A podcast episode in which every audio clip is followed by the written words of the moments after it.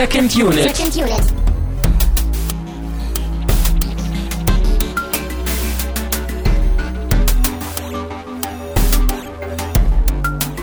Herzlich willkommen zu einer weiteren Mini-Unit, zur letzten Mini-Unit on the Road oder eher, äh, weiß ich nicht, on the Sidewalk oder sowas. Ähm, weil wirklich on the Road bin ich auch nicht mehr. Ich bin mittlerweile schon eine knappe Woche wieder zurück und habe auch so langsam den Jetlag äh, ausgeschlafen und äh, bezwungen. Ähm, wollte aber noch gerne eine, eine äh, ja, weitere kleine Sondersendung machen zu allem, was irgendwie filmtechnisch ähm, in meinem Urlaub passiert ist, was aber keine eigene Sendung verdient hätte. Das habe ich in der Sendung zu Ant-Man, glaube ich, auch schon ein bisschen ähm, angekündigt, dass ich das ja vor hab. Und äh, im Grunde genommen ist das eigentlich jetzt hier auch nur ein riesengroßer Anlass, äh, einen Blogpost zu schreiben, wo ich mit Links um mich werfe, die halt eben das irgendwie aufgreifen, was ich jetzt hier erwähne. Also wenn ihr irgendwie ähm, Interesse an den Sachen habt, die ich erwähne, wenn ihr irgendwie die Kinos wissen wollt, wo ich war, oder wenn da irgendwas von weiterem Interesse ist, dann äh, guckt äh, bei uns einfach auf secondunit-podcast.de, da ist ein Blogartikel hier zu dem äh, Ding, was ich jetzt hier vertone und äh, da müssten dann eigentlich auch alle wichtigen Links drin sein und da könnt ihr dann vor allen Dingen auch in den Kommentaren vielleicht noch weiter diskutieren, falls ihr auch irgendwelche äh, Fragen habt. Wie gesagt, äh, Kinos, die ich empfehlen kann oder was auch immer euch irgendwie einfällt, weil da sind, glaube ich, auch schon über Twitter irgendwie äh, äh, ähm, in den letzten Wochen irgendwie auch die eine oder andere Frage eingegangen. Ähm, das können wir eben im Blog auch nochmal zentral sammeln, dann haben wir alle was davon. Äh, speaking of the Blog, ähm, ich habe in den letzten Tagen nicht nur den Jetlag äh, bezwungen, sondern auch ein wenig bei uns aufgeräumt. Also ich habe knapp 150 Fotos, äh, die dann doch einigermaßen gelungen waren, ähm, bei Facebook reingeschmissen zum Urlaub. Also da findet ihr auch nochmal vieles bebildert, was ich jetzt irgendwie ähm, erwähne. Also äh, guckt irgendwie auch nochmal bei Facebook rein. Ich werde das auch nochmal bei uns verlinken, aber guckt einfach im ähm, Facebook-Profil bei uns. Ich habe da irgendwie ein paar äh, einzelne Alben angelegt zu Themen und da findet ihr halt eben auch äh, genug Bildmaterial irgendwie ähm, ähm, zu filmrelevanten äh, Dingen. Ähm, ich habe auch die Blogartikel zu den Mini-Units on the Road äh, nochmal hübsch gemacht mit Bannerbild und zumindest irgendwie ein bisschen mehr Text und ein bisschen mehr Metadaten reingekippt. Ähm, der Ordnungsfreak in mir ist da sehr zufrieden mit. Deswegen könnt ihr da vielleicht auch nochmal reingucken. Und ähm, für alle, die gar nicht wissen, was jetzt überhaupt irgendwie on the road und hä und Urlaub und was, äh, wir haben auch zwei schöne dicke Banner jetzt auf der Seite. Zum einen für die Mini-Units und auch diese hier also für alles, was irgendwie äh, sozusagen den Urlaub direkt betrifft und was die Urlaubsvertretung betrifft. Da sind wir ja auch noch mittendrin. Da schulde ich euch auch noch zwei weitere Sendungen. Ähm, drei mit äh, unserer eigenen. Ähm, also da ist der August auch noch äh, versorgt mit. Ähm, denn wir sind ja in Phase 1.5. Wir sind ja jetzt im Sommer so ein bisschen äh, äh, aus dem ganzen Tonus raus, wegen Umzug und eben jetzt Urlaub. Und dann haben wir uns ja ähm, für den Urlaub auch noch Vertretung gesucht, Vertretungslehrer. Ja, Unterricht fällt nicht aus hier bei Second Unit, sondern es gibt Vertretungslehrer und Lehrerinnen. Ähm, und da haben wir ja schon einige Episoden jetzt auf der Seite und auch im Feed. Also nicht wundern, wenn da irgendwie andere Stimmen Second Unit machen. Das gehört sich alles so äh, das ist Absicht und äh, hört da mal rein, klickt da mal rein. Und ich werde auch nicht müde zu erwähnen, flattert diese Episoden, denn die Flatterspenden gehen direkt an die befreundeten Podcasts. Also äh, überhäuft sie mit ähm, Talern und mit Kleingeld und äh, mit digitaler und finanzieller Liebe. Ähm, aber gut, kommen wir zum, zum, zum, zum eigentlichen Anlass äh, unseres Zusammenkommens hier in dieser Ausgabe. Ähm, sechs Wochen war ich in den USA äh, wie ihr ja auch schon in einzelnen äh, Mini-Units gehört habt. Ich werde das aus den einzelnen Mini-Units jetzt nicht irgendwie nochmal äh, wiederholen, sondern nur auf die verweisen. Also da sind vier Stück im Archiv. Da habe ich dann auch teilweise versucht, zu äh, Kinos noch ein bisschen was zu erzählen zu den Filmen. Ähm, also da könnt ihr auch nochmal gerne reinhören. Aber ähm, wenn ich jetzt so den Urlaub ein bisschen Revue passieren lasse, fing es eigentlich schon sehr, sehr großartig äh, an auf dem Weg in die USA. Ich bin über London geflogen, also von Hamburg nach London nach New York und der große Flug von London nach New York, ich glaube, das waren irgendwie so sieben Stunden oder sowas, das war auch, wenn ich mich recht erinnere, ähm, eher so tagsüber hier, So, ich glaube, so zur Mittagszeit bin ich irgendwie in London losgeflogen. Und Zeitverschiebung macht mir immer noch Kopfschmerzen. Irgendwie drei Stunden später, aber in Wirklichkeit irgendwie sieben Stunden später oder acht oder keine Ahnung. Auf jeden Fall äh, relativ langer Flug und äh, sehr, sehr schön. Das war, glaube ich, über American Airlines oder so. Also die Inlandsflüge in den USA, die waren nicht so geil wie das Ding in die USA, weil wir halt äh, jeder natürlich irgendwie so einen eigenen kleinen Fernseher hatten. Ähm, relativ neue Filme auch auf den Dingern. Ähm, natürlich Bildqualität und so alles eher mies, aber es war schon sehr, sehr geil. Äh, auf dem Flug in den Wolken sitzend mit einem Bier in der Hand Interstellar nochmal zu gucken. Also der Blick nach vorne irgendwie auf äh, Matthew McConaughey, wie er irgendwie ins Weltall fliegt. Der Blick zur Seite, ein Flugzeug, das gerade durch die Wolken fliegt. Hat mir sehr, sehr gut gefallen. Der Film hat mir sowieso sehr, sehr gut gefallen. Ähm, auch ein, ich glaube, drittes oder viertes Mal. Ähm, und eine sehr, sehr schöne und sehr, sehr absurde Situation, eben sowas im Flieger zu gucken. Ich glaube, ich habe auch noch ich weiß gar nicht, was ich noch, ich glaube, ich habe Jupiter Ascending angefangen zu gucken, aber dann kam die Müdigkeit dann doch durch und der Film, also ich habe ihn zur Hälfte, glaube ich, geschafft und er war auch furchtbar diese Hälfte über. Ähm, habe ich noch irgendwas geguckt? Ich glaube, Chappie war auch zur Auswahl, da musste ich an Termino denken und dachte mir, nee, äh, das tue ich mir jetzt hier nicht in einem Flugzeug an. Ähm, ja. Ich weiß gar nicht, was da noch. Ich glaube, die hatten diese Edward Snowden-Doku, Citizen 4 sehr, sehr unsinnig, in so einem, in so einem Flug halt irgendwie TV-Serien zu gucken, die in Staffel 3, Folge 5 irgendwie anfangen. Weiß ich auch nicht, wer das macht und was das soll, aber äh, so filmtechnisch war das eigentlich doch ganz nett. Ähm, und vor allen Dingen auch eine gute, gute Gelegenheit, einfach die Zeit ein bisschen totzuschlagen. Ähm, genau, und dann bin ich direkt nach New York geflogen. Äh, auch da dann erstmal so ein bisschen klarkommen, Jetlag und so. Ähm, da war ich dann ja im Kino und habe Jurassic World geguckt. Aber ähm, eine weitere Sache, die, die mir auch sehr, sehr gut gefallen hat, hatte ich auch ein bisschen zu getwittert, ähm, war ein, was sagt man, Open-Air-Kino. Von der Kultur her eher so wie Public Viewing hier. Also wirklich schöne große Leinwand aufgebaut äh, im Bryan Park. Das ist so ein kleines, naja, Park ist eigentlich schon übertrieben. Das ist halt eher so eine kleine Ruhezone mit ein bisschen Wiese und ein paar Bäumchen und irgendwie ein paar Sitzgelegenheiten. Aber das ist direkt neben der Public Library in, in New York City. Und äh, da haben sie dann irgendwie, ich glaube, den ganzen Sommer über, ich glaube so jede Woche, alle zwei Wochen oder so, einen Film gezeigt. Und ich habe dann äh, gerade passenderweise äh, den ersten Ghostbusters mitgenommen, den sie da gezeigt haben, was halt eben auch sehr witzig war, weil es eben direkt neben der Bibliothek ist und die Eröffnung äh, äh, von Ghostbusters ist ja da direkt in der Bibliothek. Und ähm, das war ganz nett. Ähm, auch so eine der vielen Sachen, die mir da aufgefallen ist im Urlaub, bei der ich aber nicht sicher bin, ob das jetzt einfach nur meine Wahrnehmung, ähm, also ob das, ob das, ob, ob es mir aufgefallen ist aufgrund meiner Wahrnehmung oder ob das wirklich hier bei uns anders ist. Also es sind viele Kleinigkeiten so gewesen, aber das ganz besonders. Also diese Kultur von von eben Freiluftkino, aber eben auch, ähm, naja, also ich habe glaube ich, in den Mini-Units auch ein bisschen über, über Kinokultur versucht zu spekulieren in Amerika.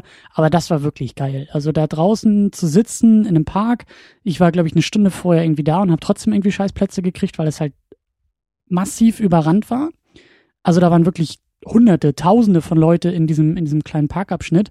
Ähm, und überhaupt, das Ding war, glaube ich, gesponsert von HBO und da war irgendwie noch eine andere Firma, glaube ich, mit drin die halt eben diese, diese Kinofilmreihe, Open-Air-Reihe da irgendwie präsentiert haben. Also da war auch genug ähm, Geld irgendwie mit dem Spiel. Das war auch eine super Leinwand. Ähm, und vor allen Dingen die, die, die Kultur dahinter fand ich halt geil. Also es war wirklich, es, es gab Cosplayer, die als Ghostbuster rumgerannt sind und mit Kindern Fotos gemacht haben.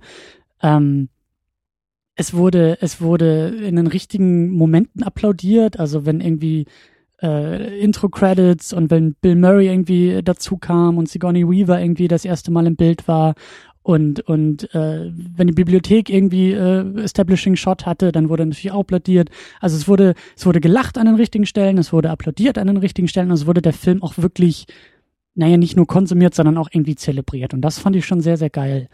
Und das meine ich halt mit Beobachtung. Ich kenne sowas eigentlich nicht. Wie gesagt, ich kann es am ehesten vergleichen, also jetzt nicht ganz so abgedreht, aber von der Kultur her am ehesten würde ich es eben mit Public Viewing, also Sport, Fußball vergleichen. Und dadurch, dass ich halt irgendwie auch überhaupt gar kein Interesse an Fußball habe, aber eben dieses, diesen, diesen Event-Charakter eigentlich immer sehr spannend fand, äh, fand ich das eben sehr geil, das Ganze mal mit Kino und mit, mit Filmen äh, zu haben. Und wie gesagt, ich wundere mich, äh, ob es sowas, also ich kenne sowas hier nicht in Deutschland. Ähm, es gibt, glaube ich, in Kiel ab und an mal so im Sommer irgendwie ein bisschen Freiluftkino.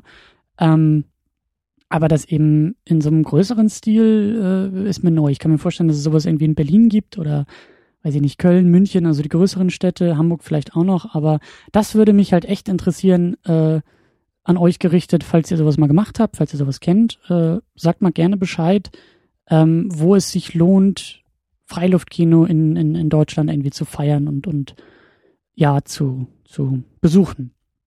Ähm, ja, allgemein zu New York besonders, aber auch zu allen anderen Städten im Grunde genommen, aber in, in New York, dadurch, dass ich auch relativ lange äh, und auch lange am Stück in New York war. Ähm, also ich habe natürlich auch irgendwie so das übrige Touri-Programm irgendwie mitgemacht, Museen abgegrast und sowas. Aber ähm, es war auch ganz nett, einfach mal ein paar Filmlocations irgendwie ähm, zu besuchen. Also als ich damals in vor zwei Jahren in Paris war, beeinflusst durch unsere Episode tatsächlich zu Midnight in Paris, war das halt sehr, sehr absurd, weil ich damals direkt wirklich durch Zufall keine fünf Minuten von diesen, von diesen Treppenstufen gelandet bin aus Midnight in Paris und auf einmal sozusagen, ja, in so, ein, in so eine ehemalige Filmlocation reingestolpert bin.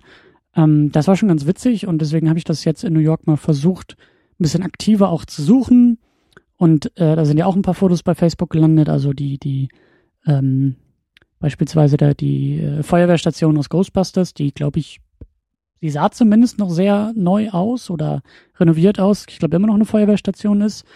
Ähm, oder wieder eine ist. Äh, die habe ich wirklich durch Zufall gefunden. Ähm, ich habe mir die, die, die ähm, Gebäude angeschaut, die sie halt für, für Außenaufnahmen ähm, von, vom ersten Superman äh, für den Daily Planet benutzt haben. Da bin ich auch ein bisschen vorbeigelaufen. In den meisten Sachen konnte man dann nicht wirklich rein, weil es halt wirklich irgendwelche äh, äh, normalen Bürogebäude sind oder sowas. Ähm, aber das war auch ganz witzig und auch ganz nett. Ähm, wie gesagt, da habe ich auch ein paar, paar Fotos bei Facebook. Ähm, und dann war ich nach einer längeren Rundreise am Schluss wieder in New York, weil ich auch über New York äh, zurückgeflogen bin. Ähm, und habe am letzten Abend äh, mir The Book of Mormon angeschaut, also ein Musical am Broadway, ähm, das ja von den beiden äh, South Park äh, Autoren, Masterminds ist, ähm, in Zusammenarbeit mit äh, einem anderen Musical Heini. Ähm, und das war wirklich großartig. Also ich glaube, das kam mittlerweile auch äh, in den Sendungen durch. Ich meine, es ist kein Zufall. Tamino und ich, wir sind beide, also wir, wir sind keine Musical-Fans. Ich glaube, Tamino sogar noch weniger als ich. Ähm, und ich bin auch schon kein großer Freund von Musicals, äh, schon gar nicht in Filmform. Deswegen haben wir bisher auch nichts in der Richtung besprochen. Aber meine Abneigung gegenüber Musicals war dann doch kleiner als meine äh, Hochachtung, Respekt und auch ein wenig, ähm, wie sagt man, Fan-Dasein gegenüber den South Park-Leuten, dass ich gesagt habe, okay, ich will mir das, ich will mir das echt unbedingt angucken. Und äh, das war halt auch eine eher ähm, einmalige Gelegenheit, weil ich glaube, in Europa gibt es das, glaube ich, nur in London oder in England irgendwo. Äh, in Deutschland gibt es das halt noch gar nicht noch in Klammern, keine Ahnung, ob es jemals kommt. Ähm, und vor allen Dingen, äh, das Ding läuft ja irgendwie seit vier Jahren am Broadway und äh, seitdem gibt's ja eigentlich, glaube ich, auch so, so äh, Gerüchte, dass es nochmal in Filmform vielleicht raus, also verfilmt wird, ähm, nicht nur abgefilmt wird, ähm, die sich aber auch irgendwie seit Jahren eigentlich halten und da kommt ja auch nichts bei rum. Lange Rede, kurzer Sinn, das war die einzige Gelegenheit oder die beste Gelegenheit, das Musical irgendwie ähm, sich auch anzugucken. Und ähm, das war großartig. Also das Ding ist unglaublich lustig, funktioniert auch als Musical durch diese ganze äh, Geschichte rund um die Mormonen, zumindest wie sie da dargestellt werden, ist das alles sehr, sehr, also ist die Prämisse schon absurd genug, dass auch das absurde Format des Musicals, wo irgendwie alle fünf Minuten ein Song ausgebrochen wird und irgendwie eine riesengroße Bühnenshow aufgelegt wird, das passt alles aufgrund der absurden Prämisse. Und äh, deswegen konnte ich mich damit auch sehr, sehr gut anfreunden. Ich weiß nicht, ob ich jetzt irgendwie meine Abneigung gegenüber Musicals komplett gebrochen ist, aber ein vorsichtiges Interesse ist zumindest geweckt worden, ähm, weil das Ding sehr, sehr gut war und eben auch als sehr, sehr gute Satire funktioniert hat und auch wirklich, ja, ähm, den, die, die großartigen Momente, die South Park auszeichnet, auch wirklich auf eine Bühnenform gebracht hat. Das war im Vorfeld ein bisschen meine Befürchtung, dass das alles ein wenig zu brav ist, aber ähm, ja, keine Sorge, das Ding ist wirklich, also wer South Park mag, wird das Musical auch mögen und lieben. Von dem her eine riesengroße Empfehlung. Ähm, auch wenn die Karten relativ teuer sind und das Ding immer noch äh, überrannt wird, aber das hat sich wirklich gelohnt. Ähm, lasst mich kurz überlegen. Nach New York ging es kurz nach Washington für drei, vier Tage oder zwischen New York mehr oder weniger eingeschoben. Ähm, aber da war ich, glaube ich, da war ich echt nur in Museen, Memorial. Also da war eigentlich gar nichts Großartiges Filmtechnisches äh, angesagt, sondern eher die klassische Museumstouren und äh, ja, Weiße Haus und so ein so ein Kram, also eher Geschichte, Politik als jetzt irgendwie Filme. Aber äh, danach ging es nach Chicago und da habe ich, wie erwähnt, den neuen Terminator geguckt, den man getrost auslassen kann. Aber Chicago war auch ganz nett ähm, aufgrund von Filmlocations, ähm, weil da die ähm, zumindest Batman Begins und Dark Knight gedreht wurden. Also da steht dann irgendwie, ich weiß gar nicht mehr, was das war. Das habe ich auch bei Facebook, ähm, glaube ich, rausgehauen. Das ist ich glaube, das ist irgendwie ein Börsengebäude oder sowas, was dann halt irgendwie in dem Film als Wayne Tower ein bisschen modifiziert wurde. Da steht die, ähm, äh, die Subway, die in der Innenstadt von Chicago überirdisch verläuft, auf, auf, auf so einem äh, relativ komplizierten Schienensystem dann auch, also auf so einem, auf so einem Schleifen-Kreissystem, ähm, was sie auch dann äh, benutzt haben für ähm, Batman Begins, glaube ich, auch für diese Monorail, die sie da irgendwie gebaut haben. Und ich glaube auch bei The Dark Knight, ähm, glaube ich, eingebaut wurde. Ich glaube, das war irgendwie die Stelle auch, wo, wo Bruce Wayne äh, mit seinem Lamborghini da irgendwie, ähm, war das, war das nicht die Nummer? Da hat er doch irgendwie in diesem Polizeikonvoi ist er, glaube ich, reingerast.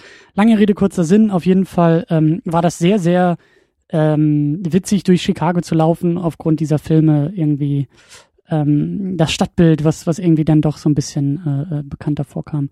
Ähm, in der Union Station, also in einem, in einem äh, Bahnhofsgebäude, haben sie halt eben ähm, das Ende von Man of Steel gedreht, die Nummer mit Sword. Das war auch ganz witzig, da mal durchzulaufen. Und ich glaube, dass da auch relativ viel zu, äh, wie heißt es, Transformers gemacht wurde, aber dadurch, dass die Transformers-Filme überhaupt nicht kennen, äh, bis auf den ersten, glaube ich, aber der ist auch komplett gelöscht aus meinem Gedächtnis, kann ich da jetzt nicht so viel zu sagen, aber ich habe im, im Superman äh, vs. Batman Trailer auch schon wieder ein paar Stellen entdeckt, äh, ähm, die in Chicago gedreht wurden. Also das war auch schon, das, ist, das, das war schon ganz witzig und ganz nett. Ähm, aber ansonsten, ich war auch nicht lange in Chicago. Es waren auch nur, ich glaube, zwei, drei Tage oder so. Ähm, danach ging es nach San Francisco. Lass mich kurz überlegen, ja, San Francisco. Ähm, da habe ich dann Inside Out im Kino geguckt, da gibt's ja auch eine Minione zu. Aber äh, besonders cool für, für Filmfreunde ähm, ist das Walt Disney Family Museum, was vom Namen her auch zutrifft. Also da waren auch viele Familien unterwegs und es ist auch relativ kindgerecht aufgemacht. Ähm, meine Befürchtung war eben am Anfang, also ich wollte reingehen, ich hatte Bock drauf, aber meine Befürchtung war, dass es zu sehr kindgerecht ist, also dass es eigentlich nur auf Kinder zugeschnitten ist und man da irgendwie nicht wirklich ähm, als Erwachsener irgendwie was, was draus ziehen kann, aber dem ist überhaupt nicht so. Ich würde sogar eher sagen, dass es vielleicht sogar noch interessanter ist als Erwachsener als für Kinder, weil wie gesagt, so viele kindergerechte äh, äh Elemente hatte das Ding jetzt auch nicht unbedingt. Aber ich glaube, lass mich kurz überlegen, ich glaube, ich war da auch ein, zwei Stunden drin. Ähm, das Konzept ist halt, dass es äh, das komplette Leben von Walt Disney, also der Person Walt Disney, ähm, ja, einfängt in einem Museum. Also es geht nicht nur um den Disney-Konzern. Ich meine, natürlich kommt er auch mit hinzu, aber es ist halt jetzt eben nicht die Geschichte des Disney-Konzerns, es ist jetzt auch nicht die Geschichte ähm, der Disney-Filme, sondern die Geschichte der Person Walt Disney von Geburt an bis zum Tode. Und natürlich hat er in der Zeit äh, wichtige Filme gemacht. Äh, ähm, natürlich zu Schneewittchen ist da ist da auch was Großes. Ähm, also die Anfänge der der der der Kinofilme, der Zeichentrickfilme, aber es endet eben auch mit seinem Tod. Ich glaube, ähm, dass er kurz vorher sogar noch Disneyland irgendwie fertigstellen konnte. Gibt es auch eine, einen großen Ausstellungsbereich zu Disneyland und, und überhaupt dem ganzen Denken dahinter und auch den, den Konzepten dahinter und auch der Begeisterung von Walt Disney für Architektur und wie er die denn in Disneyland irgendwie mit reingebracht hat. Deswegen sage ich ja, ist für mich ähm, war das sehr, sehr interessant und sehr, sehr spannend, weil es eben um die Person Disney ging. Ähm, ich weiß eben nicht, wie viel Kinder daraus ziehen können, besonders kleine Kinder. Aber ähm, das war schon ganz cool. Also die hatten da dann auch ähm, zu Steamboat Willie äh, so ein paar Standbilder, die sie dann auch sehr, sehr schön an einer riesengroßen Wand irgendwie so ein bisschen aufgemacht haben, um halt eben Animationen dadurch zu verdeutlichen, dass es ja nur aus Einzelbildern besteht. Ähm, also das war schon wirklich sehr, sehr, sehr, sehr interessant und eben ähm, für alle Altersklassen, besonders für Erwachsene, äh, zu empfehlen. Ich hatte Glück, also wenn ihr da mal irgendwie hingehen wollt, achtet mal so ein bisschen auf die Uhrzeiten, weil die, glaube ich, zweimal am Tag kostenlos mit der, mit dem Eintritt auch noch eine Filmsichtung fahren, die dann halt im, ja, im, im Kellergeschoss haben sie eben so eine eigene Leinwand. Ähm, weiß ich nicht, ein Saal, vielleicht 50, 60, 70 Leute oder so, die reinpassen, also alles sehr, sehr klein. Ähm, aber sie hatten halt eben, als ich da war, äh, Schneewittchen gezeigt, der ja auch, lasst mich grübeln, ich glaube von 37 ist oder so.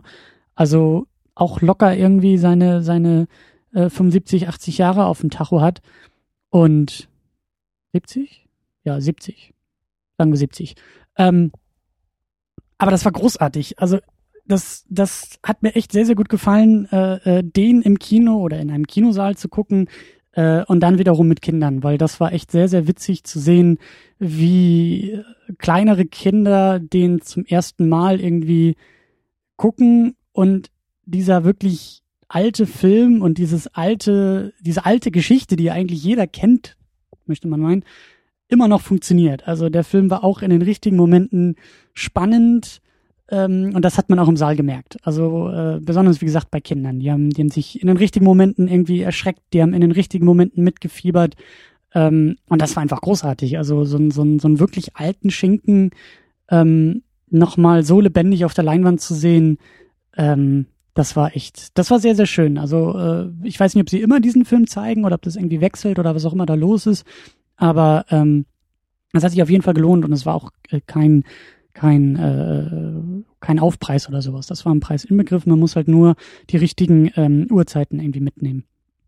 Ähm, genau, nach San Francisco ging es dann nach äh, LA weiter und auch äh, direkt auf den Hollywood Boulevard, weil da mein Hostel auch lag. Also da war dann schon mehr der Schwerpunkt auf Film und Filmrelevantes. Ich habe gleich am ja, ersten richtigen Tag ähm, auch so eine so eine so eine Busfahrt mitgemacht, wo dann halt so ein bisschen äh, Wahrzeichen abgefahren werden und natürlich auch irgendwelche Celebrity-Häuser und all so ein Quatschkram. Ähm, war in der Hinsicht ganz okay, dass es am ersten Tag gut war, viel innerhalb weniger Zeit rumzukommen und einfach auch mal ein paar Sachen zu sehen. Also die Busfahrt selber war eigentlich besser als das, was einem erzählt wurde. Ich habe dann noch mal ein bisschen ähm, recherchiert und manche Sachen wusste ich auch im Vorfeld. Ähm, also die haben da auch sehr, sehr viel Quatsch erzählt, der natürlich sehr, sehr toll klingt, wenn man sagt, oh, und hier an dieser Ecke wurde gedreht und hier haben sie gemacht und hier lebte einst und hier ist gestorben. Äh, also von der Seite aus war das jetzt nicht zu empfehlen.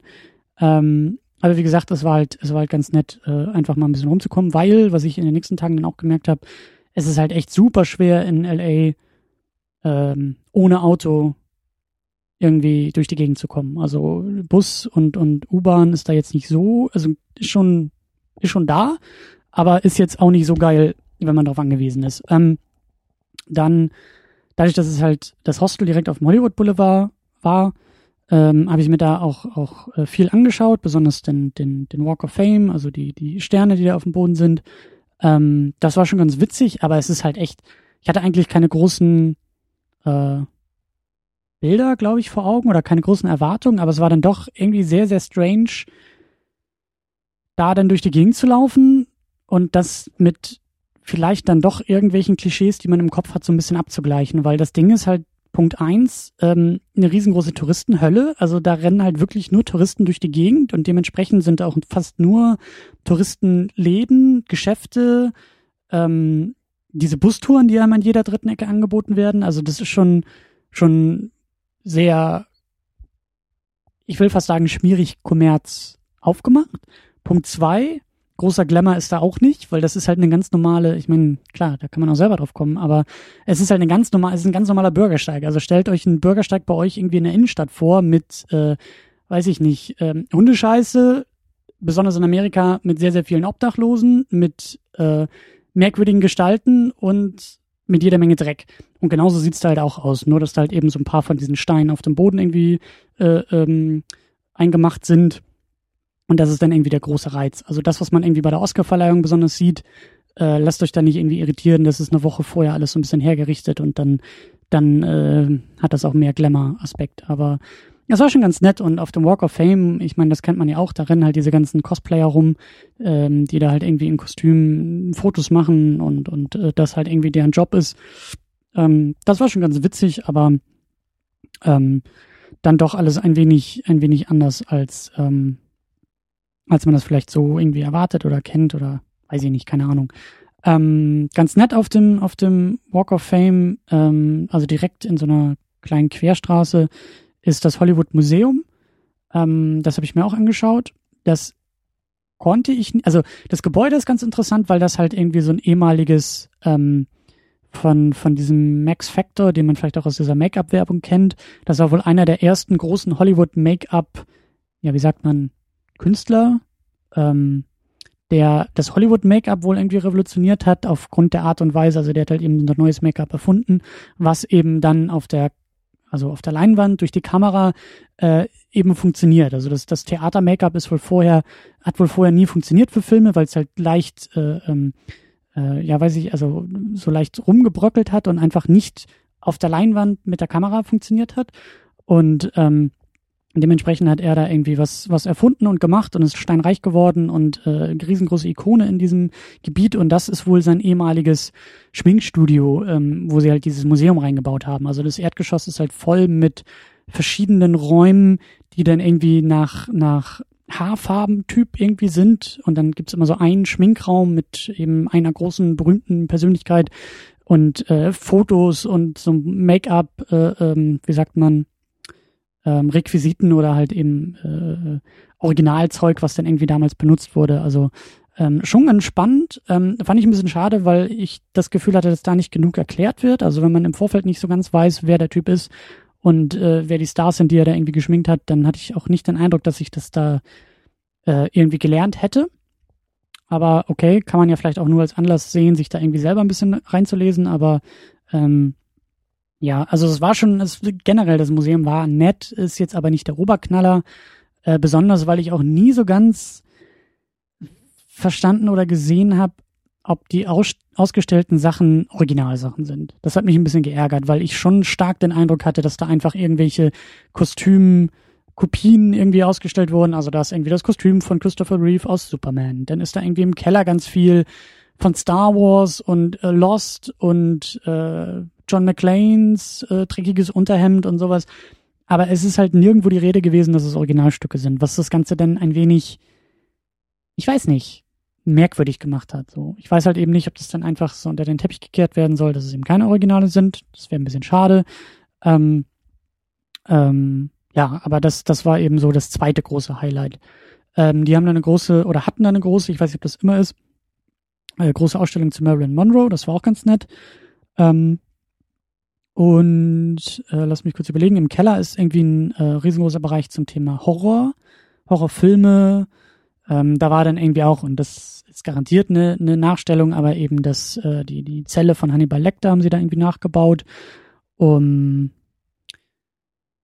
ja, und dann eben so verschiedene, die haben das so nach, nach Kreaturen oder nach, nach, nach Wesen, also die haben dann so einen kleinen Vampirbereich. Ähm, ja, was, was, was da auch ein bisschen ärgerlich war, also da waren wirklich offensichtliche Fehler auch irgendwie teilweise denn drin in, in irgendwelchen ähm, Diagrammen und, und äh, ausgestellten Namen und sowas alles. Das war auch ein bisschen schade, aber an sich äh, schon ganz nett, kann man machen, finde ich, muss man nicht unbedingt, aber ähm, ja, weiß ich nicht, wenn man irgendwie ein, zwei Stunden, also das war bei mir auch der Fall, dass ich ein, zwei Stunden noch, noch rumkriegen äh, musste bis zur nächsten, bis zum nächsten Termin, in Anführungszeichen, dann äh, kann man das schon mal machen, weil danach bin ich zum Jetzt lass mich kurz überlegen. Dolby Theater. Ich habe es nämlich immer verwechselt mit dem Kodak Theater, weil So hieß es bis vor kurzem noch. Und das ist äh, die Heimatstätte der Oscars, wenn man so will. Das ist halt ähm, ein großes Kino, Schrägstrich, ja, wie nennt man das? Äh, ja, Theater, also ein Kinogebäude ähm, mit angrenzender Shopping Mall und Hotel. Das ist eigentlich so ein Dreierkomplex, aber das Wichtigste ist eben dieses Kinogebäude. Und da machen sie dann so eine halbstündige Tour ähm, durch diesen Gebäudekomplex äh, und ne, erklären halt eben so die ganze Oscar-Verleihung. Und das war eigentlich schon ganz cool. Also es hat sich in meinen Augen mehr gelohnt, obwohl es kürzer irgendwie war als diese, dieses Hollywood-Museum. Aber das war schon wirklich ganz, ganz nett und ganz cool. Also ähm, man ist halt mit einer, mit einer äh, Touristengruppe dann irgendwie unterwegs. Und dann geht's halt irgendwie los im Eingangsbereich, in der Lobby. Und dann wird eben so ein bisschen nach erklärt, wie das dann bei der Oscarverleihung funktioniert. Hollywood Boulevard wird irgendwie eine Woche vorher der Verkehr irgendwie abgeriegelt. Ein Tag vorher oder einen ganzen Tag wird äh, eben dieses dieses, diese Shopping Mall, die damit angrenzt, die wird eben komplett ja, verriegelt, alle Geschäfte werden dicht gemacht, alle Werbebanner dieser Geschäfte werden übergeklebt, weil nur offizielle Sponsoren bei den Oscars irgendwie dabei sind. Und ähm, diese, diese Shopping Mall ist dann auf, auf einmal eben Teil, also das ist Teil der Location. Ich glaube, da sind dann irgendwie Fans vor dem roten Teppich, die da irgendwie den, äh, diesen Bereich mit einnehmen. Und das Hotel ist eben für die Presse dann, äh, für die Oscarverleihung, für die paar Tage. Aber eben im Hauptgebäude, wie gesagt, dann ist irgendwie Lobbybereich, dann geht man irgendwie in den Keller, äh, überall irgendwie empfangen und überall wird gesoffen. Ähm, und dann geht's eben, also diese Tour geht dann auch ein bisschen durch diese Backstage-Räume und durch den, was ist das, der Green Room der, der Oscar-Moderation und eben auf die Bühne direkt, ähm, was man halt eben so aus dem, aus dem, aus dem Fernsehen halt kennt von der Oscar-Verleihung. Ähm, und das war schon, schon ganz nett. Also man, man kann sich die Bühne eben dann auch da angucken und hat eben Blick auf den Saal. Und er kriegt da eben, wie gesagt, sehr, sehr viel erklärt, kann auch sehr viele Fragen stellen. Ähm, und ja, zum Schluss geht's dann halt eben, also man, man läuft mehr oder weniger den Weg der, der Nominierten oder der, der Teilnehmer der Oscarverleihung halt eben ab von äh, rein ins Gebäude, in den Eingangsbereich bis hin zu äh, man hat irgendwie gewonnen, also man landet auf der Bühne und dann durch den Bühnenbereich hinten durch ähm, bis zu dem Bereich, wo dann eben kurze Pressekonferenz oder kurze kurzes Q&A ist, bis hin eben und dann geht's glaube ich zum Hotel und ich glaube in dem Hotel ist dann irgendwie die Aftershow Party und äh, sowas halt. Also es ist schon ganz nett, hat sich schon gelohnt. Wie gesagt, ich habe auch ein paar Fotos dazu ähm, bei Facebook. Ähm, das kann ich auf jeden Fall empfehlen. Äh, Im Chinese Theater war ich auch drin, aber da habe ich ja in der Episode zu Ant-Man ein bisschen was erzählt. Lohnt sich auf jeden Fall. Tolles Kino, super 3D. Kann ich nicht oft genug äh, betonen, wie großartig das war. Ähm, was ich mir auch noch angeschaut habe und anschauen gilt dabei in Anführungszeichen, weil es nicht so viel zu sehen gab, ähm, sind die Charlie Chaplin Studios, die halt mittlerweile die Jim Henson Company ist, also äh, Muppets äh, und und ähm, Konsorten. Ähm, und die Jim Henson Company ist eben in den ehemaligen Charlie Chaplin Studios. Ähm, da kann man eben vorbeigehen. Ähm, wie gesagt, man sieht nicht viel, weil die halt keine Touren machen oder sowas, also man kommt nicht rein. Ähm, ist aber schon ganz nett, ähm, vor allen Dingen, weil das halt alles so ein, so ein ganz, ganz alter Stil ist. Das ist halt irgendwie so ein englischer Stil, den Chaplin da irgendwie verbaut hat auf dem, auf dem Gelände, äh, in den normalen Bürogebäuden. Und ähm, ähm, ja, wie gesagt, das ist ganz nett zum, zum Vorbeilaufen. Die haben auch eben so eine Kermit der Frosch-Statue, die halt eben äh, äh, kostümiert ist wie Chaplins äh, Tramp, um halt eben so ein bisschen auf die Geschichte auch hinzuweisen. Also da, da gibt's auch noch genug ähm, Ehrungen ähm, des, des äh, Vormieters, wenn man so will. Ähm, aber da wäre ich gerne reingegangen. Das war ein bisschen schade, dass ich, dass ich da nicht reingekommen bin oder dass, dass, dass man sich da nichts angucken kann. Das hätte mich dann doch interessiert. Ähm, was aber cool war, weil, also wie gesagt, sind in LA tatsächlich noch relativ viele Studios. Also Universal hat da äh, ein riesengroßes Gelände, ähm, macht auch eine Studiotour, aber das ist wohl irgendwie alles inbegriffen in diesem Universal. Ja, was ist das? Das ist halt noch ein Theme Park, also Vergnügungspark irgendwie noch mit drin, mit angegliedert, irgendwie Simpsons Ride, Jurassic Park Ride, also ein Quatschkram. Ähm, da hatte ich halt weniger Lust zu. Ich war wirklich nur oder hauptsächlich interessiert an den, an den Studiogeschichten und äh, das war mir dann zu teuer, das eben in Verbindung mit diesem ganzen Vergnügungspark zu nehmen. Ähm, soll wohl aber auch ganz gut sein, wäre so für den nächsten Besuch, ähm, glaube ich, eine ne gute Idee. Ähm, wer aber eben nur diesen Studio, also wer nur an den, an den ähm, Sets und sowas interessiert ist, ähm, den würde ich halt eher zu Warner Brothers schicken.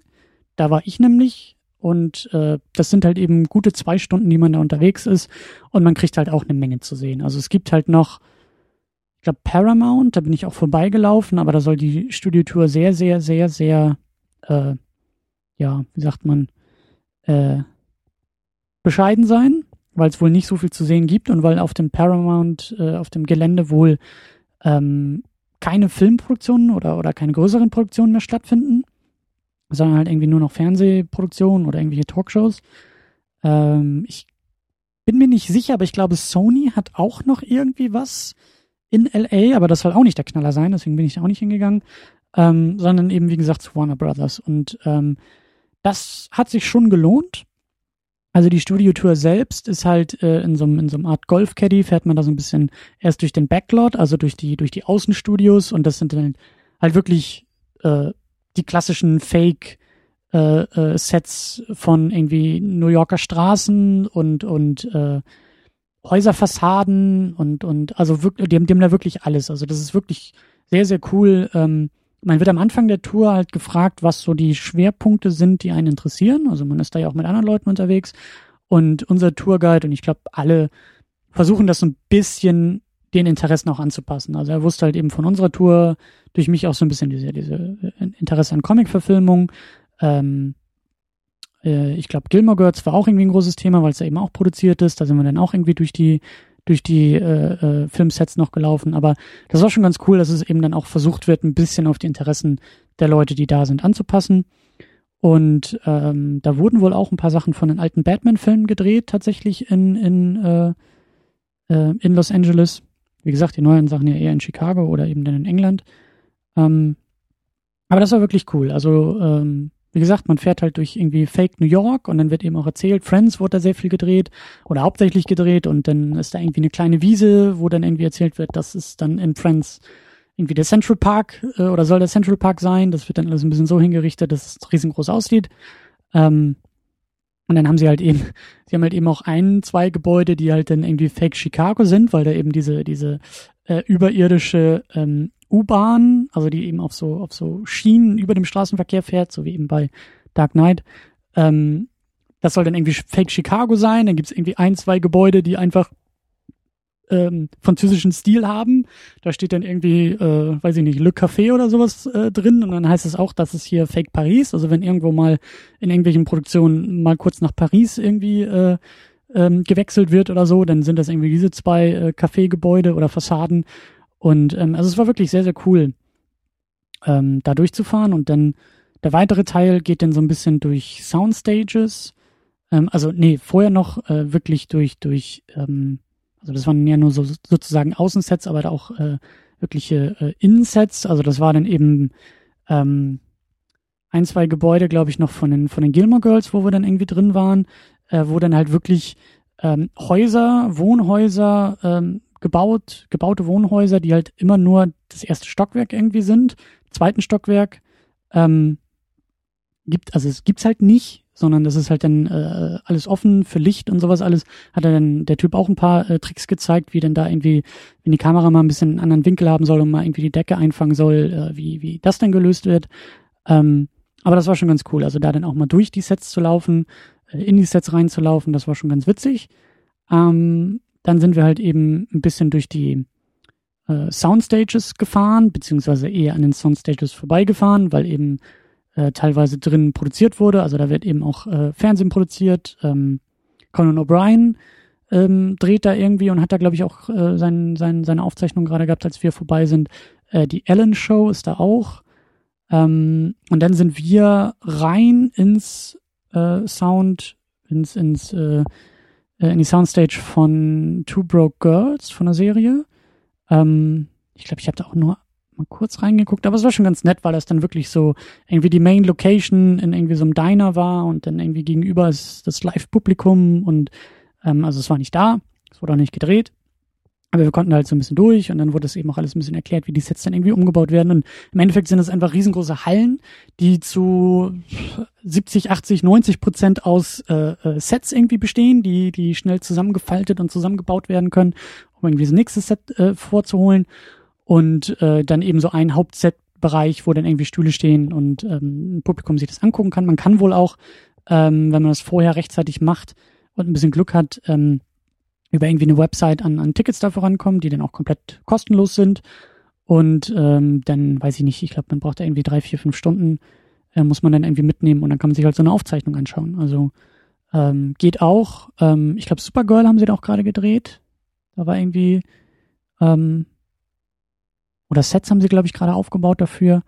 Ähm, ja, dann fährt man halt auch mit diesem Golfcaddy durch so ein paar, ähm, ähm, wie sagt man, ähm, Werkstätten, also wo wirklich Sets irgendwie auf oder abgebaut werden und äh, da wird eben auch in LA äh, viel Zeug, ähm, also viele, viele Props, also viele äh, Gegenstände und und und äh, Sets, die auch irgendwie für außerhalb dienen, die werden da dann auch meistens gebaut und dann einfach äh, verschickt, wenn die halt keine Ahnung wo gebra äh, gebraucht werden. Ähm, das war auch ganz spannend. Dann haben sie einen Museumsbereich, der so mitten in der Natur ist und da war eben viel los zu ähm, Batman, weil sie irgendwie 75 Jahre Batman gefeiert haben und da war eben, ähm, also es war so, so zweistöckig, im, im Erdgeschoss war das eben Batman zu irgendwie Kostümen, Joker-Kostüm, Batman-Kostüm, Konzeptzeichnung und sie haben wirklich auch alle Filme mitgenommen. Also auch die Schumacher-Filme, die Burton-Filme und die Nolan-Filme wurden da eben ausgestellt ähm, mit Kostümen, mit irgendwie ähm, äh, Modelle von Fahrzeugen. Also das, das war schon echt äh, sehr, sehr cool. Und ähm, im, im äh, ersten Geschoss war dann zu Harry Potter eine Menge. Also da konnte man sich irgendwie diesen komischen Hut aufsetzen und dann hat dieser komische Hut einem gesagt, in welches Haus man zieht. Ich habe zu wenig Ahnung von Harry Potter, aber äh, auch das war irgendwie da. Ähm, genau, dann geht die Tour irgendwie weiter und äh, die, der zweite, in Anführungszeichen, Museumspart war dann auch wieder zu Batman. Das waren dann die, die Originalfahrzeuge der Batman-Filme. Also wirklich Fahrzeuge, Fahrzeuge, nicht nur Modelle oder Konzeptzeichnungen, sondern wirklich die Fahrzeuge. Äh, der Tumblr, irgendwie das äh, Batpod aus, aus äh, Dark Knight, aber eben auch das Burton Batmobil war irgendwie da. Und äh, auch von Batman Forever und Batman und Robin und äh, da war ich echt ein wenig erstaunt, dass sie, die, dass sie den Mumm hatten, sowas irgendwie auszustellen, aber auch das war irgendwie da und ähm, auch das war, war ganz nett und ganz cool, ähm, sich mal anzuschauen. Und ich glaube, das war auch schon die große Tour. Also wie gesagt, äh, Backlot, äh, Soundstages und eben so ein bisschen Museumsteil. Ähm, hat sich auf jeden Fall gelohnt. Ähm, war jetzt auch nicht irgendwie mega günstig. Man zahlt halt irgendwie, glaube ich, 54 Dollar oder 55 Dollar für die Tour, aber hat sich wirklich gelohnt. Also ähm, kann ich nur weiterempfehlen und ähm, ja, ich glaube nicht, dass die anderen Studios da irgendwie was Besseres oder was Größeres irgendwie zeigen. Außer vielleicht Universal, aber naja. Ähm, dann bin ich am selben Tag noch zu ähm, einem Kino, was ein bisschen außerhalb war. Ähm, ich glaube, das hieß Arclight Cinema in Sherman Oaks. Das ist wohl irgendwie auch so eine, ähm, ja doch, Multiplex-Kette. Ich glaube aber, dass sie nur in LA unterwegs ist. Ähm, auf jeden Fall haben die halt mehrere Kinos in LA und die hatten eben einen Abend äh, Superman the Movie gezeigt, was mich natürlich sehr, sehr ähm, interessiert hat. Äh, diesen wunderbaren Film äh, auf einer großen Kinoleinwand äh, zu sehen, war dann doch auch ein kleines äh, Kindheitstraum nicht Trauma, sondern ein kleiner Kindheitstraum. Ähm, das war wirklich geil. Also das hat sich echt gelohnt und das äh, wieder die Fortführung von von dem, was ich zu New York und Ghostbusters gesagt habe. Äh, es war großartig. Also man hat gemerkt, dass auch hier das Publikum war ähm, war gut dabei. Also es wurde in den richtigen Momenten gelacht, in den richtigen Momenten applaudiert. Äh, alle hatten Spaß. Ähm, Kinder waren, glaube ich, fast gar keine im Kinosaal, sondern hauptsächlich Erwachsene. Und ähm, ja, das ist halt sowieso so eine Sache, die ich irgendwie seit Jahren immer wieder sage und äh, hoffe, dass wir irgendwann mal in Deutschland auch irgendwie mehr dort ankommen, auch ältere Filme mal wieder im Kino zu zeigen. Also ähm, es gibt halt so wie eben Superman-Filme, Klassiker, die ich dann doch nochmal irgendwie vor meinem Ableben gerne auf einer großen Kinoleinwand sehen würde. Und auch mit einem großen Publikum sehen würde. Und nicht nur irgendwie zu Hause auf dem großen Fernseher, sondern eben ähm, die Kinokultur irgendwie auch da miterleben möchte. Auch wenn es irgendwie verzögert ist und irgendwie nicht die Premiere ist oder so, aber das, ja, ich will halt immer noch mal irgendwie den, den ersten Star Wars beziehungsweise Episode 4 in der Originalfassung im Kino sehen. Ich will 2001 noch mal im Kino sehen. Ähm, also wirklich so, so Klassiker, Lieblingsfilme, Blockbuster, ähm, ja, die würde ich halt schon ganz gerne auf der großen Leinwand sehen. Ich meine, da war natürlich der Vorteil, dass alles in Englisch ist, aber ähm, ja, tut es, macht es, liebe Kinos, ähm, und geht dahin, liebe Leute, geht dahin. Es lohnt sich wirklich. Ähm, äh, ja, das war, das war dann noch Superman im Kino. Ähm, leider war das auch nicht die, die, die äh, 45, äh, Quatsch, 35 äh, Millimeter Fassung, also keine, keine analoge Projektion, sondern es war, glaube ich, eine Blu-ray, die sie gezeigt haben. Aber auch das äh, hat wunderbar funktioniert. Also wäre natürlich noch schöner als, als analog, aber ähm, so hat es auch funktioniert. Und ähm, ja, macht es. Ich will sowas auch hier sehen. Ich meine, manchmal, ich meine, klar, Kiel ist ein bisschen Provinz, aber manchmal haben wir es halt auch in Kiel. Äh, ich glaube, in größeren Städten gibt es das auch öfter. Und wie gesagt, geht dahin. Guckt euch nicht nur irgendwie den neuesten Transformers im Kino an, sondern äh, lebt und zelebriert auch Klassiker im Kino. Ähm, ich glaube, das war es auch schon aus LA. Wie gesagt, LA war so der Hauptschwerpunkt, äh, ziemlich naheliegend. Ähm, danach bin ich nach Austin weitergereist. Ähm, Austin liegt zwar in Texas, ist aber nicht wirklich Texas, wie ich erfahren habe. Ähm, und da habe ich mir auch einen Abend äh, im Kino gegönnt. Und zwar war das im Paramount Theater, was tatsächlich ursprünglich von Paramount, also dem äh, Filmstudio, irgendwie errichtet wurde. Ähm, das Kino hat 100-jähriges Jubiläum gefeiert, deswegen haben sie da auch ähm, schönes Sommerprogramm irgendwie gefahren und auch ganz, ganz viele alte Sachen, auch Klassiker und irgendwie Komödien und und äh, ähm, ja äh, äh, alte, aber gute Filme irgendwie äh, wieder gezeigt. Ähm, ich war aber nur ganz kurz in Austin. Ich war da irgendwie nur zwei Tage und hatte aber Glück, denn äh, sie haben ähm, ein, ein, ein Stummfilm ähm, in restaurierter Fassung, der glaube ich auch lange verschollen war, nicht uraufgeführt, aber es war so eine der wenigen Aufführungen ähm, von The Grim Game aus dem Jahr, lasst mich überlegen, ich glaube 1919. Ähm, also auch fast 100 Jahre alter Film. Ähm, auch ein wunderbares Kino, wunderbare Atmosphäre, wunderbares Publikum und ähm, die haben den Film halt gezeigt, den Stummfilm und eben dazu eine Live-Klavier äh, ähm, Vertonung, also eben keine Musik vom Band oder sowas, weil die Musik, glaube ich, äh, immer noch verschollen ist von dem Film. Aber ähm, ähm, ja, ein, ein Klavierspieler, ein wirklich sehr, sehr guter Klavierspieler, hat ähm, ähm, das Ganze eben live vertont und danach auch ein bisschen im QA was erzählt. Also er hatte wohl irgendwie seine, seine Leitmotive, die er sich da irgendwie überlegt hat für Figuren und Momente, aber er hat wohl auch viel improvisiert äh, während der während der Vorführung und er hatte halt so einen kleinen Monitor auf seinem Klavier stehen. Ich hatte mich nämlich auch gewundert. Ich dachte, wo sind die Noten? Hat er die jetzt irgendwie, äh, ich habe nicht einmal gesehen, wie er Noten umgeblättert hat, aber er hat halt einfach äh, aus dem Kopf und eben seine, seine, ähm, seinen Filmmonitor vor sich gehabt. Das war schon sehr, sehr geil und es hat eben sehr, sehr gut gepasst. Ähm, der Film ähm, ist ein, ein, ein, ähm, wie soll man sagen? Was ist es denn? Es ist eigentlich eher wie sie es auch erklärt haben, es ist eigentlich eher ein, ein, hat ein bisschen was von einer Komödie, aber es ist vor allen Dingen ein Film um, äh, also in der Hauptrolle spielt Houdini, der Magier. Ähm, und der ganze Film ist eigentlich mehr oder weniger um ihn und um seine, in Anführungszeichen, Zaubertricks äh, konzipiert, was ich halt auch sehr, sehr lustig fand, weil das auch wieder ein bisschen was relativiert, wenn man überlegt, dass heutzutage ja auch gerne mal ähm, große Filme, Comedies oder, oder, oder was auch immer, um irgendwelche Stars, die eigentlich keine Filmstars sind, irgendwie rumkonzipiert werden. Also, ähm, ja, weiß ich nicht, mir fällt jetzt ein Space Jam ein, aber der hat ja auch noch die Looney Tunes, aber halt so, so, ähm, Filme um Charaktere, um Figuren und das ist eigentlich so das Hauptgimmick oder das Hauptargument äh, für den Film. Ähm, ich meine, bestes Beispiel sind vielleicht eher Blockbuster, so wie Transformers, die sagen, da ziehen halt nur die Special Effects.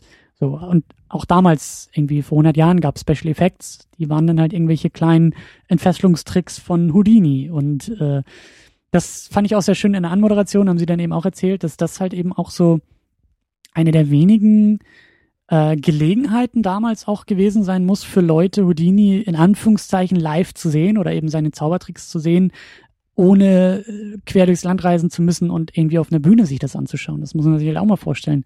Ist ja nicht wie heute, dass man irgendwie auf YouTube jeden Komiker, jeden Magier, jeden Sportler oder was auch immer sich da irgendwie anschauen kann, sondern damals war das halt, also war dafür auch Kino ein Vehikel, um Leuten eine Bühne zu, zu geben, die sonst auf Bühnen spielen, aber diese Bühnen halt äh, örtlich gebunden sind. Das fand ich auch sehr schön, aber es war halt eben so kleiner, ähm, es war eben so eine kleine, kleine Komödie, beziehungsweise so ein bisschen, hatte so ein bisschen was, ähm, ähm, fast schon Gangstermäßiges. Also Houdini war irgendwie an so einem Mädel interessiert und ähm, er hat eben als, also er hat einen Zeitungsredakteur gespielt, der irgendwie dann in so einen kleinen, ähm, sagt man, äh, in so ein Scheme, also in so ein, in so ein in so eine Vertuschungsaktion halt irgendwie gekommen ist. Die wollten dann irgendwie den Alten äh, von dem Mädchen halt irgendwie umbringen. Es waren so drei Leute irgendwie. Ich glaube, der, der Zeitungsverleger wollte das, weil er dann irgendwie eine riesengroße Geschichte fahren kann in seinem, in seinem Magazin. Der, ähm, was war das? Ich glaube, irgendwie ein Arzt wollte das aus irgendwelchen Gründen und irgendwie ich glaube, der Arzt wollte dann selber das Mädchen haben und dann war da irgendwie der Anwalt und der wollte irgendwie das Geld von dem Alten haben. Also die drei haben sich da irgendwie zusammengerauft und äh, haben da irgendwie einen Plan entwickelt, um den Alten irgendwie umzubringen. Und dann kommt eben Houdini als, als Zeitungsredakteur irgendwie dazu und sagt, hey, ich tue so, als ob es meine Schuld wäre und dann schieben sie mir aber wirklich die Schuld zu und es endet halt jede dritte Szene endet irgendwie da drin, dass äh, er halt irgendwie gefesselt ist oder irgendwie der Polizei entkommen muss oder irgendwie auf einem Hochhaus ist und sich retten muss und der große Houdini halt irgendwie seine Tricks zeigt. Also das war schon sehr, sehr, sehr, sehr witzig, sehr charmant und ähm, auch ein sehr, sehr runder und sehr, sehr gelungener Abend und auch das wieder so ein Ding, bei dem ich sag, äh, so würde ich halt auch gerne öfter sehen. Ich habe sowas mal in, in Kiel ähm, im kommunalen Kino gesehen. Da war das, glaube ich, lasst mich überlegen, da war das Metropolis. Äh, den hatten wir ja auch schon mal besprochen. Den habe ich zum ersten Mal da im Kino gesehen. Ähm, mit einem fachwissenschaftlichen Vortrag dann irgendwie davor oder danach. Ich weiß es gar nicht mehr. Ähm, also das war auch so ein schönes, so ein schönes äh, rundes Paket. Ähm, zwar keine Live-Musik, aber eben ähm, ja so ein, so ein schöner Kinoabend. Und das war das war das Ding in Austin eben auch. Ähm, und das Paramount Theater hat eben sehr, sehr viele solcher, also das war wirklich so, das, ich glaube auch das erste und einzige wirkliche mehr oder weniger Indie-Kino, obwohl es eben Paramount heißt, hat es heutzutage nichts mehr mit dem Studio zu tun und das war wirklich, das hat sich auch gelohnt. Also neben den ganzen großen äh, Kinoketten ähm, war das dann sozusagen der, der unabhängige Kinoabend, den ich mir auch nochmal gegönnt habe.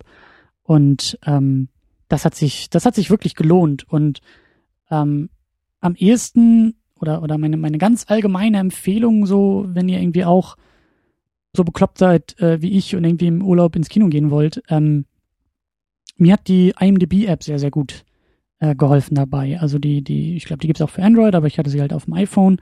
Äh, kostenlose App.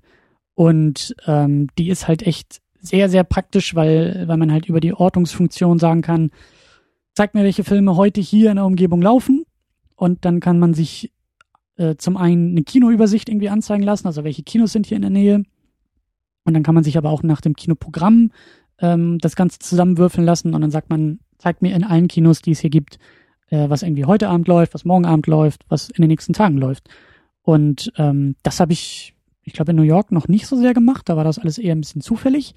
Aber dann ähm, nach einer Zeit habe ich eben wirklich die App für mich entdeckt und äh, kann das wirklich weiterempfehlen, weil einfach die Funktion echt äh, großartig ist. Also man hat echt innerhalb weniger kurzer Momente irgendwie einen guten Überblick über, über eben das Kinoprogramm. Ich meine, in den USA lief das äh, sehr, sehr gut. Also die Kinos haben da ihre Daten sehr, sehr gut irgendwie reingekippt oder die IMDb konnte die gut abgreifen.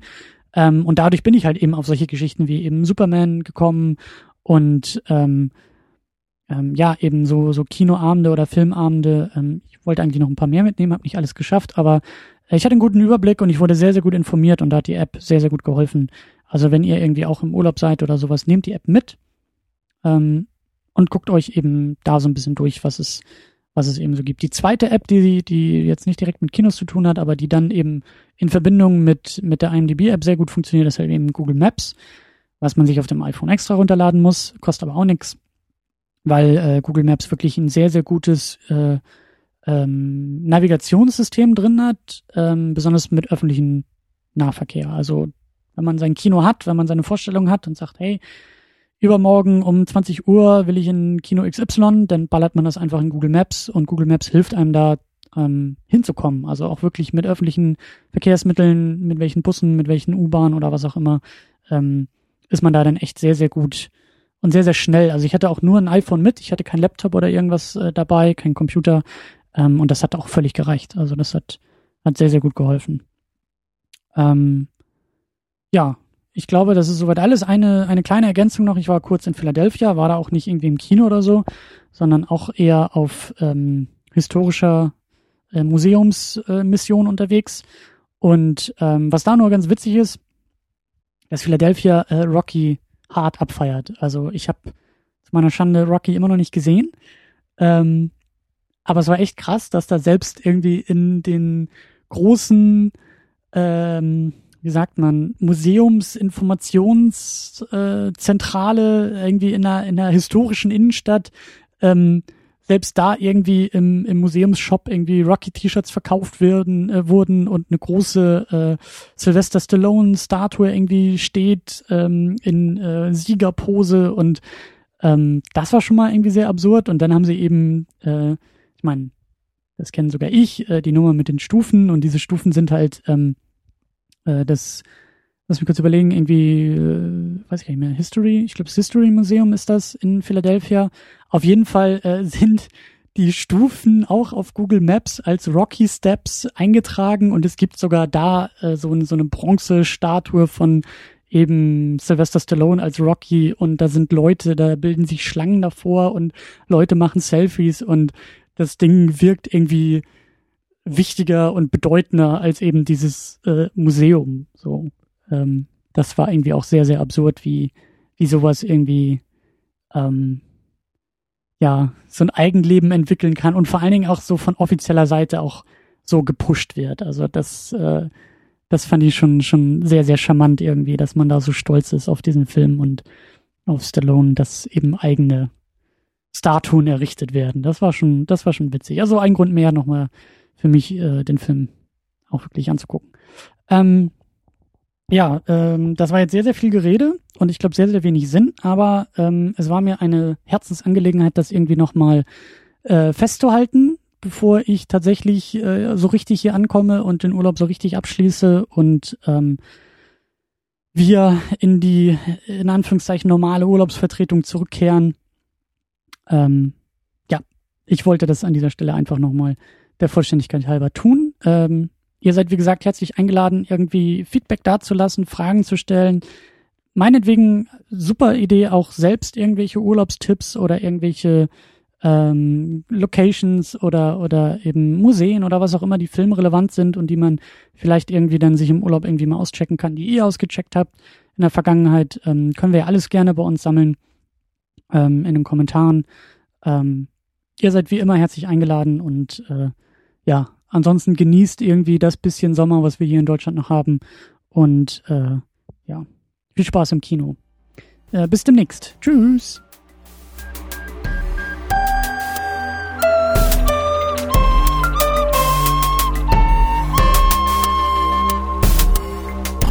Second Unit. Second Unit.